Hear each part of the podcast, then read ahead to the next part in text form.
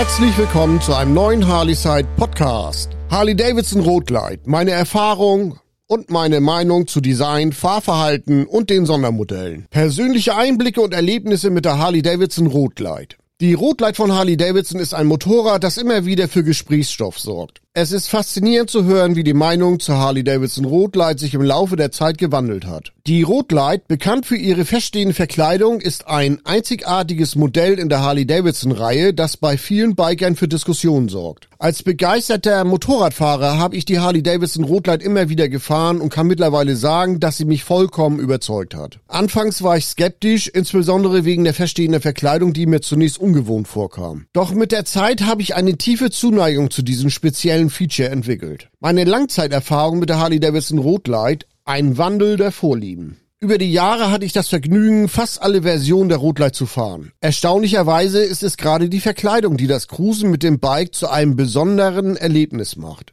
Es gibt ein unvergleichliches Gefühl, wenn ich die Maschine geschmeidig in die Kurve drücke und sie dann mit kräftigem Schub aus den Kurven herausziehe. Diese Erfahrung hat mir gezeigt, wie sich Geschmack und Vorlieben mit der Zeit und der Fahrpraxis ändern können. Was anfangs als potenzieller Nachteil erschien, hat sich für mich zu einem der größten Vorzüge der Rotlight entwickelt. Es ist diese einzigartige Kombination aus Stil, Leistung und Fahrgefühl, die die Harley-Davidson Rotlight für mich zu einem absoluten Favoriten macht. Die LED-Reflektorscheinwerfer.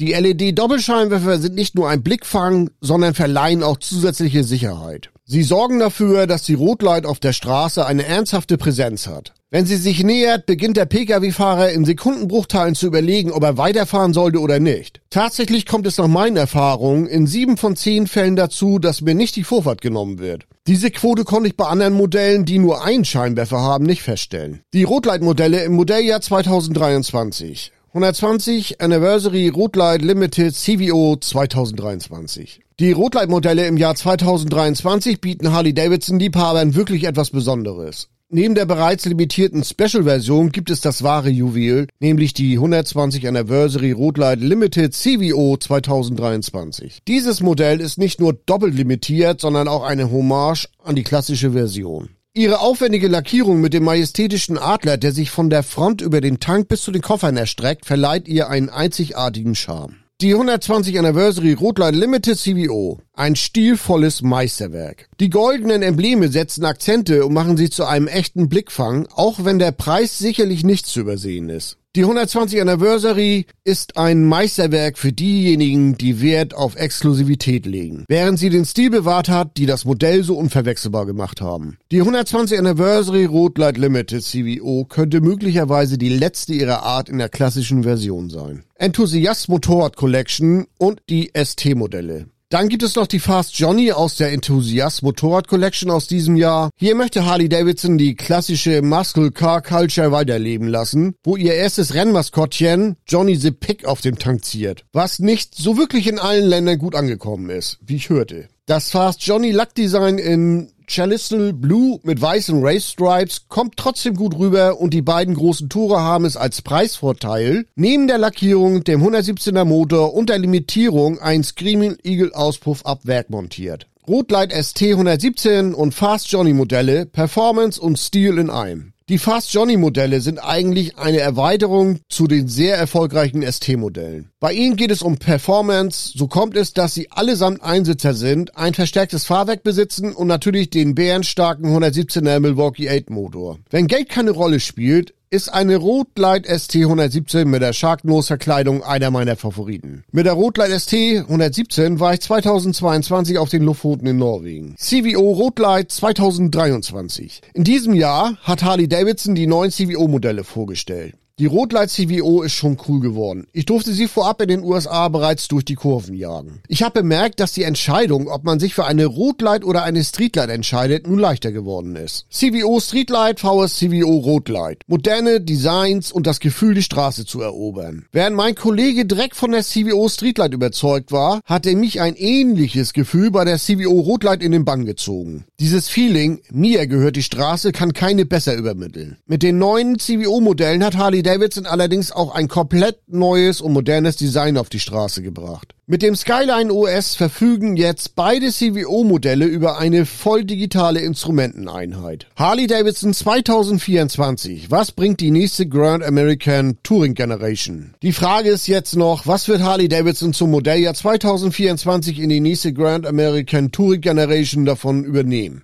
Aktuell hat man noch die Möglichkeit, sich für die klassischen Modellversionen zu entscheiden. Die aktuellen Tourer sind ausgereift und derzeit hat Harley Davidson noch einige Rabattaktionen laufen, was einen schon überlegen lassen kann. Rotlight Special 114. Im aktuellen Fall geht es um die Rotlight Special Modelljahr 2023 in Industrial Yellow, Vivid Black und dem Motor im Black Finish. Aufpreis muss man sagen 2560 Euro. Die Rotlight Special ist auch wieder so ein Fall. Ich bin zwar in den USA mit der neuen CVO gefahren, aber als ich wieder zurück war und vor meiner nächsten Tour in Richtung Dresden, Prag und der European Bike Week stand, war ich auf der Special wieder wie gefühlt zu Hause. Klar merkt man die Unterschiede in der Leistung und dem Handling, das sind zwei völlig verschiedene Modelle. Trotzdem gefällt mir das Gefühl von einer Schwermaschine, mit der ich unterwegs bin. Einfluss des Lenkers auf das Fahrgefühl. Harley-Davidson-Modelle im Vergleich. Grundsätzlich fahren die Modelle ähnlich, sie vermitteln allerdings ein unterschiedliches Feeling. Wobei der neue hohe Lenker eine große Rolle spielt. Das Fahrgefühl ist merklich anders und wenn die Arme höher gelegt werden, befindet man sich in einem entsprechenden Rider-Modus. Was ich damit sagen möchte, ein anderer Lenker kann einem ein völlig anderes Fahrgefühl geben und das Handling durchaus verbessern. Vergleicht Harley-Davidson Motoren von 103er Twin Cam zu Milwaukee 8. Die Rotlight Special hat den 114er Milwaukee 8 Motor verbaut.